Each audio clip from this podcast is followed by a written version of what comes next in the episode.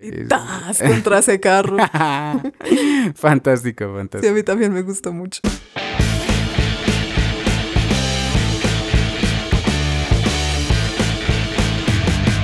Esto es Alternativos. Bra. ¡Hey! Sean todos bienvenidos a este un nuevo episodio de Alternativos.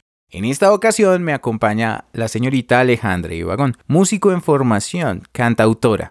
La pueden encontrar en sus redes sociales como Aikabi Rachel Piso en Instagram y en Facebook y en YouTube como Aikabi Music.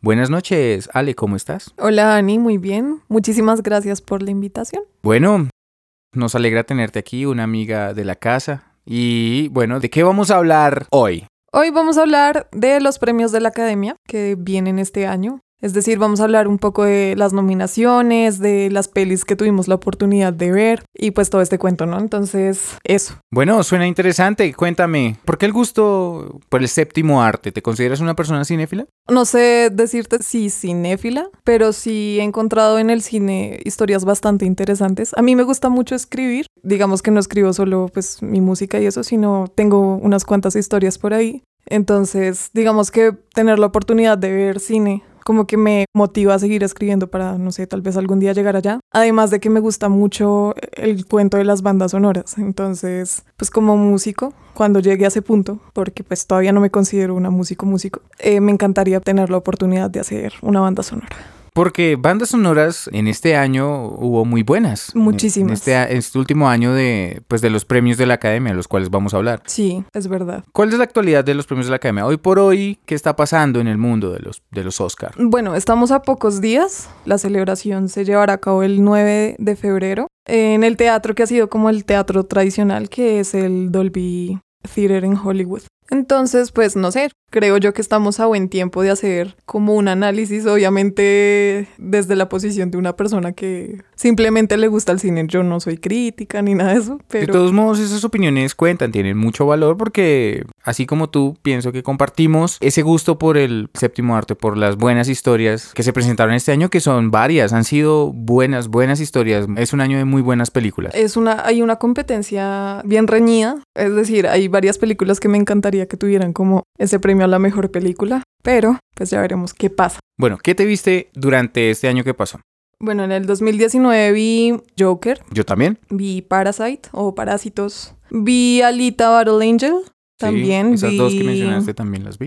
Us, también la vi, Esa es de La de- Jordan Peele. la de Lupita Nyong'o. Ok, el director es Jordan Peele en su segundo largometraje. El primero fue Get Out. Muy buena película También, de eh, terror. Pero me gusta más Get Out, la verdad. Sí, sí, coincidimos. Vi Historia de un matrimonio, que con esta es de Adam Driver Ajá. y con Scarlett, Johansson. Johansson. y Laura Dern, me parece que se llama. Sí, la de Jurassic Park. Ujú.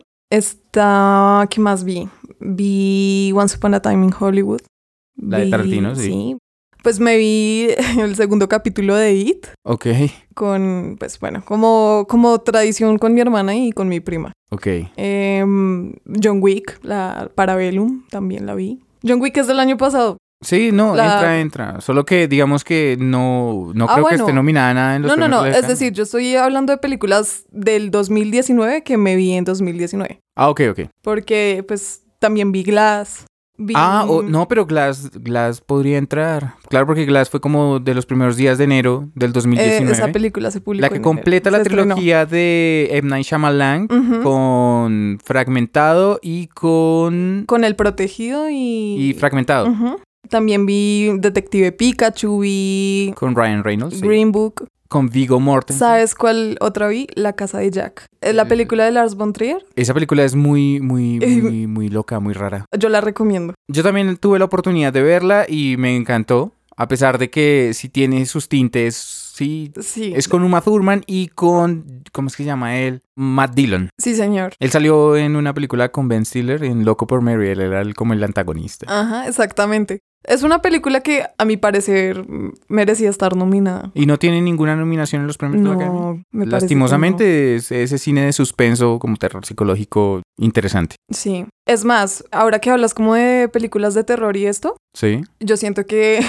que de pronto a, a la academia como que no le gusta mucho este género, aunque eh, está nominada una película que se llama Midsommar, que es como un thriller. eh, ¿De qué va? A ver si. mm, Porque no la he visto, pero puede que la haya escuchado. Es como de un viaje de unos muchachos como un, ¿A un a lu- campamento? ¿no? a un, capa- a Sí, un sí, campamento en, me parece que es en Suecia. Ujú. Y bueno, en el campamento pasan cosas muy extrañas. Lo interesante de esta película es que, diferente a todas o a la mayoría de películas de terror, la película se hace de día. O sea, el terror pasa de día, con mucha luz. Lo cual es Entonces- curioso, ¿no? Porque uno de los elementos que maneja más el cine de terror y de suspenso es pues la oscuridad. Ujú. No he tenido la oportunidad de verla, la verdad, pero me llama mucho la atención. Bueno, hay que verla. ¿Cómo es que se llama? Midsommar. Ok. Recuerdo que vi estas películas. Puede que me esté faltando algunas. ¿No te acuerdas de nada más que hayas visto? Supongo que... Ah, el año pasado también salió Avengers, ¿no? Endgame. No la vi. ¿No? La película con el récord de taquilla de más grande de la historia. No, la sa- viste? ¿sabes qué pasa? No la he visto porque me hacen falta más películas. Las 22 anteriores. ¿O no, no, no todas, pero sí me hacen falta varias. Y no quisiera como llegar a ese punto sin tener como esa parte que me hace falta, pues. Ok. ¿Qué otra cosa salió durante el 2019? Que te haya llamado la atención, que tú digas, Y "Ah, que no he esto es visto- imperdible. Me llama mucho ver una película que se llama El Faro. Con Robert Pattinson y con... William Dafoe. William Dafoe. Me llama mucho la atención. No he tenido la oportunidad de verla. Em, Yo he ¿qué escuchado más? buenas críticas. Hay una, la de Antonio Banderas, que se llama... Dolor y como- Gloria. Dolor y El Gloria. biopic de Pedro Almodóvar, ¿es que se llama él? Ujú. Es como una reflexión de la carrera precisamente de este gran director, de cómo poco a poco las personas van cayendo en el olvido. Es algo de lo poco que he podido leer y, y descubrir porque son de esas películas que están en la lista. Es que, como te decía, yo siento que el 2019 fue un año en el que muchas, hubo muchas películas que valen la pena ir a ver. Y sabes, incluso no solo películas, sino cortometrajes. ¿Cómo Y, cuáles? Pues ahorita no me acuerdo de los nombres, pero es decir, mientras estaba haciendo como la búsqueda de lo de los nominados y todo esto, Sí. sí, como varias sinopsis de algunos cortometrajes y se ven súper interesantes. Digamos, otra película que me llama mucho la atención es la de los dos papas. Esa es de una producción de Netflix, ¿no? Ujú, y no la he visto tampoco. Pero bueno, como te decía, sé que hay varias películas que de pronto se me están olvidando, Pasando, entonces hablemos de las nominadas. Bueno, respecto a las nominadas, mm, algunas son versus eh, Ferrari. La vi, fue una película de un poco más de dos horas sobre la relación que tenía el señor Shelby con Ujú. uno de sus conductores, interpretado por el señor Christian Bale. El señor Shelby era interpretado por Matt Damon. Una película muy entretenida, muy pintoresca dentro de lo que cabe. Me gustó mucho la relación que se desarrolló entre esos dos personajes. Recomendadísima. Tal vez a mi gusto personal no, no la veo como ganadora. Pero las interpretaciones de estos dos actores siempre son magistrales. ¿Esta película de quién es? La de Ford vs. Ferrari, Ujú. no te tengo el dato del director.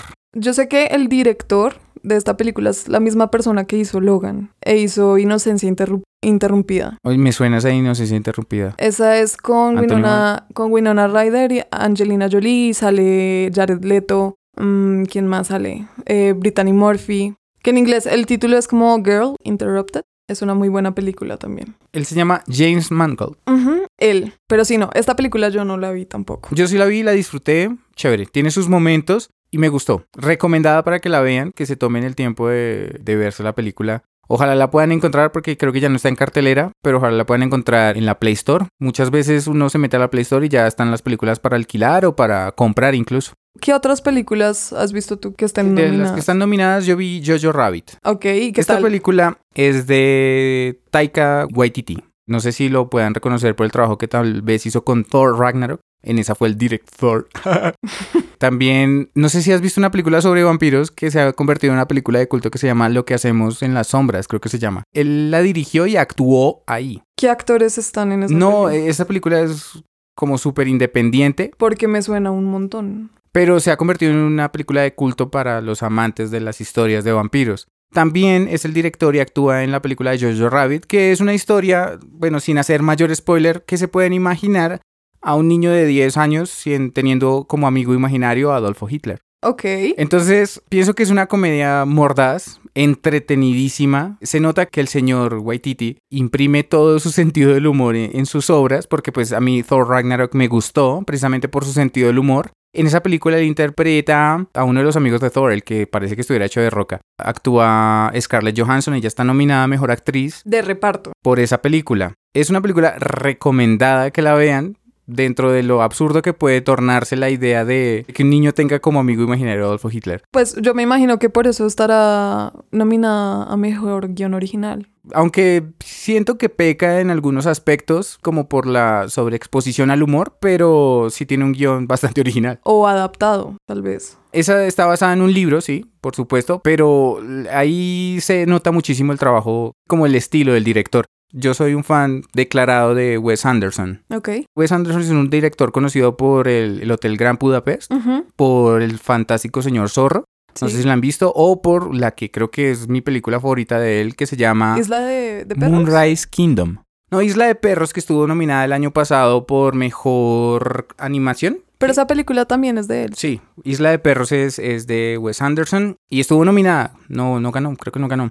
Fue una película hecha completamente en stop motion, Ujú. una técnica de animación de la cual hablaremos tal vez más adelante. Y a mí me generó como esa sensación similar con la película de, de Waititi. Una actuación impecable de Scarlett Johansson. Realmente esta mujer es muy talentosa y es una de esas personas que entra a un selecto club de nominados en dos categorías diferentes para una misma gala de premios. Pues también está nominada a mejor actriz, ¿no? En, Ah, en mejor Historia de un matrimonio. Mejor actriz principal, el papel que compartió protagónico con Adam Driver en Ujú. Historia de un Ambos matrimonio. nominados a, a mejor. Es que actor, actriz. Adam Driver, a pesar de que como que el referente que tenemos es Kylo Ren de la última trilogía de Star Wars, Adam Driver es un actor brillante. A mí me conmovió mucho el papel de él. Esa es otra película que vale mucho la pena ver, ¿no? Yo Historia de la- matrimonio. La recomiendo mucho porque es una película mm, de la que uno puede sacar varias conclusiones. De hecho, hay datos muy curiosos respecto a esta película y es que, digamos, el director, que es Noah Baumbach, Ujú. Baumbach, no sé cómo se Baumbach. pronuncia. Él es francés. Tal vez Entonces, sea pues ahí Bach. no sé si, si cambia la pronunciación. Digamos, esta película, de hecho, tiene mucho que ver con su vida personal. Sí, eh, había escuchado que era una representación de gran parte de lo que él vivió en su vida matrimonial, ¿no? Sí, porque, digamos, él, él escribió el guión para Madagascar 3. Con lo que se ganó en ese guión, Ujú. pagó el divorcio. Ay, carajo. Y de hecho estaba casado con una actriz, él siendo director. Y si tú te Y pones en la a pensar, película, claro, los dos personajes cumplen como con los... los mismos roles. Sí, interesante. claro. Entonces sí, fue algo que me pareció muy curioso. Y es una película que me gustó mucho. Digamos que yo no soy mucho de ver drama y este tipo de géneros casi no, no me gustan. En eso coincidimos, a mí el drama como que... "Meh", Pero, pero, pero... Pero yo es vi- una película que, uf, Vi algunos apartes de, de Historia de un matrimonio y de una vez me atrapó. Es que la actuación de ellos dos tienen una excelente química, incluso cuando tienen que interpretar un par de personas que se están separando. digamos, hay una escena, no sé si cuente como spoiler, espero que no. Ojalá que no. en donde Adam Driver se quiebra totalmente. O sea, como que empiezan a discutir y hay muchísima tensión. y Es una escena larga. Sí, la- esa escena de hecho se ha convertido casi que en un meme. Es una escena que a mí personalmente, yo no he estado casada ni nada de eso, pero me tocó la fibra, Te conmovió. me conmovió muchísimo. Pero bueno, entonces recomiendas que veamos Historia de un matrimonio. No, y el reparto es excelente. O sea, la actriz Laura Dern, que hace de la abogada que se llama Lauren, Laura se llama, la abogada. La abogada de ella. de ella. La odias, o por momentos la odias, pero al final tú te das cuenta que en medio de todo lo que hace, lo hace por el bien de, del personaje de Scarlett. Ok. Tienen un hijo bastante curioso, Peculiar. peculiar. Es una película muy buena. Ok. Y la banda sonora también es excelente. ¿Qué otra película que esté nominada tuviste la oportunidad de ver durante este año que pasó? Me encantó Parásitos. Wow, la gran revelación del cine durante esta edición de los Oscar. Tiene seis nominaciones esta película surcoreana. Pienso que es como, y también estoy de acuerdo con ciertas percepciones que se tienen respecto a esta película, que es como la Roma de este año. Ok. Para mí esta película puede ser la ganadora Del Eh, premio de- a la mejor película del año. fácilmente. ¿De qué va Parasite? Bueno, Parasite básicamente y para mantenerlo simple, trata de dos familias, una familia que es adinerada y otra familia que es una familia pobre y son familias que cruzan caminos, ya que pues la familia adinerada termina contratando a un miembro de la familia pobre como un tutor de inglés. Este tutor de inglés no tiene ninguna experiencia, eh, se inventa un currículum y todo, Y lentamente y bajo ciertas estrategias empieza a meter a toda la familia a trabajar dentro de la casa de la familia adinerada. Entonces voy a dejarlo ahí.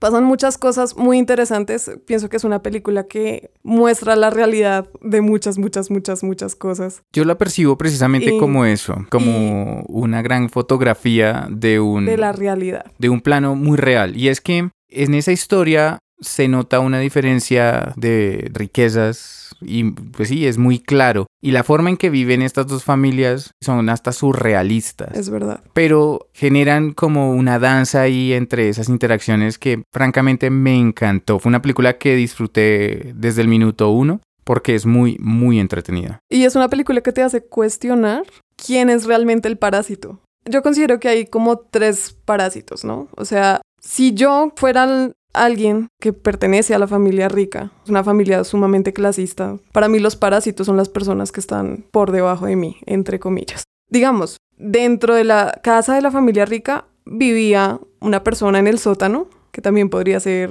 considerado un parásito de cierta manera. Sí. Aunque hay, hay como una relación ahí como medio simbiótica, ¿no? O sea... Y me imagino también, o bueno, lo percibo así, para la clase baja, pues los ricos también son de cierta manera parásitos porque son los que terminan en medio de todo llevándose como la mejor parte de todo. Bueno, pues esta película ha sido una revelación de este año, recomendadísima. ¿Cuál fue la película la anterior que dijiste que estaba súper opcionada? A mejor película del año según mi percepción. Para mí la cosa está así. Está entre parásitos, sí, está entre el Joker ok. y de pronto, de pronto pondría a 1917 y pondría a The Irishman. Ok, ahora que hablamos, yo también pienso que Parásitos está bien, bien posicionada. Es una gran contendiente. Pero ahora que hablas de 1917, esa película, esa película también es algo diferente. Es una película que no diría yo que es una película bélica. Ok. Porque mm, igual no es una película que esté basada en hechos como muy reales. Obviamente se da en un contexto que sí fue real, que es la Primera Guerra Mundial. Y este sistema de trincheras y... Tal cual. Lo único que sí es verídico es que Sam Méndez, que es el director, Ujú. comentaba que la película estaba basada en la experiencia que tuvo su abuelo, pues cuando vivió la Guerra Mundial, la Primera Guerra Mundial. Más bien como en una historia que le relató el abuelo. Ok. Entonces, podría pensar yo que es un guión original. De hecho, está nominada a guión original. Y es una película sumamente interesante. Solo tiene cuatro cortes a lo largo de la película. Esta película está grabada precisamente en un plano secuencia, lo que hace pensar, salvo los cortes que son muy, muy sutiles, No, el- que la película exacto. fue grabada en una sola toma, lo cual pues sería maratónico. Hay otras películas que han intentado también como emular esta técnica. Una de las que yo disfruté fue El- Birdman, Exacto. que a mí en lo personal me encantó. Pues Michael Keaton en ese, en ese papel fue brillante, eh, Edward Norton, Emma Stone. Además que este tipo de recursos a uno sí o sí como espectador lo tienen enganchado todo el Lo que- tiempo. eso es lo que, lo que logran con eso, que a uno lo atrapan y lo logran sumergir incluso en una historia en la cual pues puede resultar difícil llevar una narrativa que atrape al espectador pues por el recurso de, de la empatía, así de que uno llega, oiga, si me siento identificado con esa situación, tal vez no, porque pues jamás en una trinchera, pero la forma en que fue grabada, que fue de una manera magistral, sí lo mantiene uno inmerso en esa película. Sí. Entonces, esta es una película que yo tampoco vi. Digamos que tuve un acercamiento a ella porque sí me... como que me nutrí de mucha información. Eh, y pinta excelente. Hablaste también de, de Irishman, ¿no? The Irishman. El otra Irlandés, película. una película producida por Netflix. dirigida por Martin Scorsese y que tiene un reparto además bravo. Sí, no, Robert De Niro, Al Pacino, ¿cómo se llama este? Joe, Joe Pesci se llama él. Ujú, Digamos que son personajes conocidos en la trayectoria del señor Martin. Exactamente. Entonces, digamos, esta es una película con la que, no sé, yo tuve la oportunidad de verla. Sí. Digo que a medias, porque hubo cosas que no terminé de ver, Pero es que esa película es larga, Larga, ¿no? Tres larga. horas, alguito. pero es bien interesante y me dio como esta onda padrino, un poco así. Es que yo también la percibí de esa manera. Es un retrato también a toda una historia del cine de Martin. Ujú, del, del maestro Martin Scorsese. ¿Por qué? Porque, de hecho, eh, el señor Martin Scorsese vivió su adolescencia en, una, en un barrio italoamericano. Y pues muchas cosas de las que él retrató en sus películas, con las cuales pues casi siempre cuenta con Robert De Niro, eran cosas en las cuales él podía como ver Él decía que él no tuvo una, ni una niñez normal, él se la pasaba en los cines porque la forma en que su papá tenía para distraerlo era eso, llevarlo al cine. Sí. Entonces ha sido un cineasta desde muy joven. Él dice que recuerda desde los cinco años estar metido en un cine. Entonces The Irishman es una condensación de toda esa carrera, de toda esa trayectoria y por eso probablemente sea una obra que recopila muchísimos detalles. Aparte, la tecnología usada en esa película para la, el rejuvenecimiento de los personajes, para el envejecimiento de los personajes, es algo que también fue muy bien logrado. Y de hecho hay muchos comentarios y mucho revuelo respecto a la, a la, técnica que se utilizó. Porque, digamos, listo, o sea, rejuvenecieron a los personajes y todo esto. Pero, digamos, hay una escena que a mí me parece muy curiosa y es que Frank, que es el personaje de Al Pacino, entra como a una tienda y le da una golpiza a un señor. Entonces tú ves la cara rejuvenecida, pero pues es el cuerpo de un hombre de 76 años. y pues se ven sus movimientos como pues esa dificultad tal vez como para hacer una escena así, más cuando de pronto tú lo has visto en escenas como en películas como Taxi Driver, donde pues obviamente ya se ve más como sí, es, capaz de, de hacer este tipo de cosas. Pero salvo ese tipo de detalles, que es algo que le han como criticado bastante, me parece que es una película excelente. Ok. O sea, y que el uso de esta tecnología. De hecho, no sé, el año pasado salió una película que se llama Géminis. Proyecto Géminis con Will Smith. Ahí la técnica de rejuvenecimiento, ¿qué tal la viste?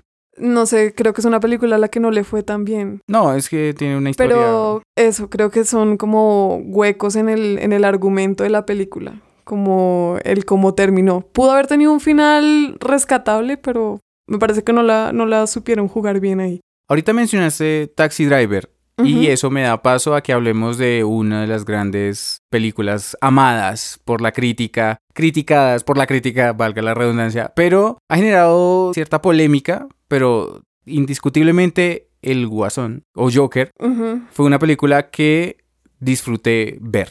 A mí me encantó. Y hay muchas cosas que me encantan de esta película, partiendo del hecho de que el director de la película sea la misma persona que hizo The Hangover, por ejemplo. Ujú. Todd Phillips, ¿no? Ujú. Yo digo, este hombre es supremamente versátil porque irse de ese extremo a un drama, a un suspenso como lo es el Joker, me parece brutal. Lo que me gusta del Joker, lo que me encantó fue la interpretación de Joaquin Phoenix. Es que es una película que lo tiene todo. Creo que ese, ese hombre merece el Oscar. Yo y, también Y lo mira, pienso. y mira que está Leonardo. Y mira que está el señor Christian Bale. Hablando de Leonardo, ahorita que vayamos a... Once Upon a Ah, esa Time in peli. Hollywood. Hay cosas que sí debo decir sobre la interpretación de Leonardo DiCaprio. Yo en este caso, con el dolor en el alma por el señor Leonardo DiCaprio, pienso No. que el señor Phoenix se merece esa arrasó, estatuilla. arrasó con esa interpretación. A mí me parece que es una película que, al igual que Parásitos, te ponía a pensar en varios contextos sociales. Sociales reales. Es verdad. Y es que esta película es la más nominada con... Con The Irishman. Irishman tiene, está en segundo lugar junto a otras cuatro películas, me parece. Porque Irishman y las demás tienen 10, Sí. esta tiene 11. Digamos, un premio que considero que Guasón debe llevarse sí o sí. Eh, me puse a escuchar como las demás bandas sonoras de las otras películas Sí. pero me parece que la banda sonora de esta película es simplemente Magistral. magistral. ok. O sea, esos arreglos de cuerdas, la tensión que hay, digamos que implícita, me parece crucial como para darle ese peso a, a esas escenas tan densas, a esa, esa realidad tan triste. No hay mucho más que decir de Joker porque la película habla por sí sola. Si usted no la ha visto, señor o señorita oyente, es una película recomendadísima. Es imperdible. ¿Tuviste de pronto The Killing Joke? Sí. Pienso que hay muchas cosas de The Killing Joke que cuentan o como que hicieron bases para esta, esta entrega de Joker. Pues teniendo en cuenta que, digamos, en Joker no es la esposa embarazada, sino pues es la mamá, ¿no? Y Arthur es también un comediante, entonces, no sé, hay algo ahí que digo yo, hace como precisamente estas bases. Pienso que a partir de esta película como que se coge un poquito de- del contexto del personaje, el desarrollo del personaje, esa desesperación. Además, no sé si recuerdas que dentro de la película como que se insinuaba que Arthur era hermano de, De Bruce Wayne. de Bruce Wayne. Pues imagínate que hay un revuelo en internet o como una teoría, si, si se puede llamar de ese modo, en el que ellos dos sí podrían ser hermanos. ¿Por qué? Porque el chico que actúa de Bruce Wayne, él se llama Dante Pereira, Ujú. Ol- Olson me parece que es. Él actuó previamente con Joaquin Phoenix en otra película y este niño hacía la versión joven del personaje de Ey, Phoenix. Curioso.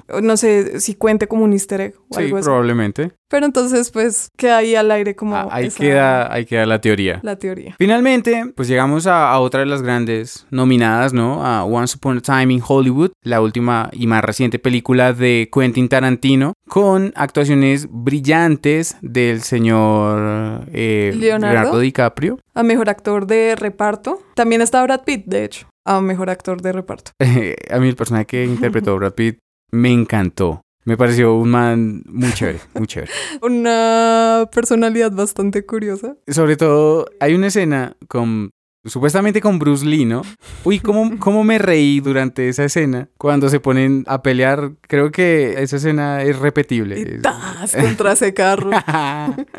fantástico, Sí, a fantástico. mí también me gustó mucho. Y la interpretación de Leonardo. Sí, o sea, e- ese- esa angustia del actor por estar en el olvido y Y, y que resulta ser como un tributo, ¿no? Un tributo a estos actores que poco a poco, conforme avanza su carrera, incluso a los directores, también pasó con, con Dolor y Gloria, cuyo protagonista es Antonio Banderas. sí. Cuyo director es Pedro Almodóvar, creo que la mencionamos ahorita. sí, donde como que se va resintiendo ese olvido, ¿no? Entonces el personaje Dalton era Rick Dalton, era el personaje de, de Leo, pues poco a poco avanza su carrera, pero va quedando atrás, entonces se tiene que ir a hacer spaghetti westerns y pero la interpretación de Leo fue muy muy, buena. Digamos, la escena está donde empuja a la niña chévere. y lo y felicita. que la niña sí se, se levanta y le dice, "Esa es la mejor escena que he visto." Y que niña para actuar también. También, muy, Eh, Muy buen buena trabajo. actriz. También el giro que le dio el señor Tarantino a la historia con Sharon Tate. Todos esperábamos un Sí, todo- final terrible. La película, desde mi perspectiva, peca un poco de lenta al principio, pero esos últimos minutos donde lo han llevado a uno a generarse como una angustia, como que uno ya se espera eso y termina de una manera tan acelerada, pues me gustaron mucho. Fue como un subidón de adrenalina con esas escenas donde el personaje de Brad Pitt, bueno, hace lo que hace, que sí es un- es- son escenas violentas, no tan el estilo sangriento de que de por sí goza Tarantino, sí fueron escenas que me gustaron. Sí, eso- son muy buenas. Esa película también me encantó, como les digo, el cine que se, que se presentó durante el año 2019 fue un verdadero deleite. Qué año, un muy buen año. Y eso que nos quedan por fuera películas animadas, nos quedan por fuera Cortos. cortometrajes, pero probablemente hagamos un especial sobre eso posterior a la entrega de los premios. ¿Qué más, así como para cerrar, tienes que decirnos de, de los premios de la academia? Yo esperaba más de Star Wars, por ejemplo.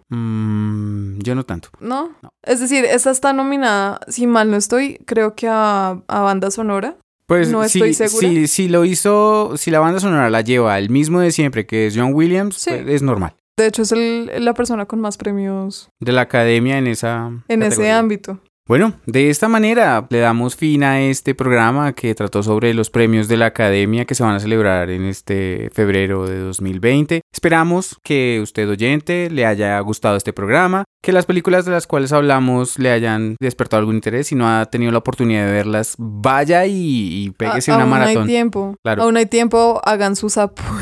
No, usted está, usted está incentivando a nuestros oyentes a que se vuelvan ludópatas. Si alguien apostara conmigo en esta vida, yo lo haría. Ok, voy a tener eso en cuenta porque pues a veces puede resultar dinero fácil ahí. Pero bueno, le dejamos esa recomendación a todos nuestros oyentes de alternativos que vayan y se disfruten este maravilloso año del séptimo arte, pero también que se disfruten de este maravilloso podcast, que lo compartan con todos sus amigos que nos encuentran en las redes sociales como Distrito Podcast. También les contamos que ya tenemos canal de YouTube en el cual van a poder disfrutar de los episodios cada jueves. Y pues nada, agradecerte por haber venido a este programa. Muchísimas gracias, Ale. No, muchas gracias a ustedes por la invitación. Me gustaría preguntarte para ti, ¿cuál es la película ganadora este año? Para mí la película ganadora de este año es Parasite. Para mí también. Bueno, Ah, Coincidimos. Yo pensé Entre- que ibas a decir Joker. no, están- es que con Joker tengo sentimientos encontrados, porque pues, me gusta mucho todo este universo. Para mí están entre esas dos, realmente. Ok.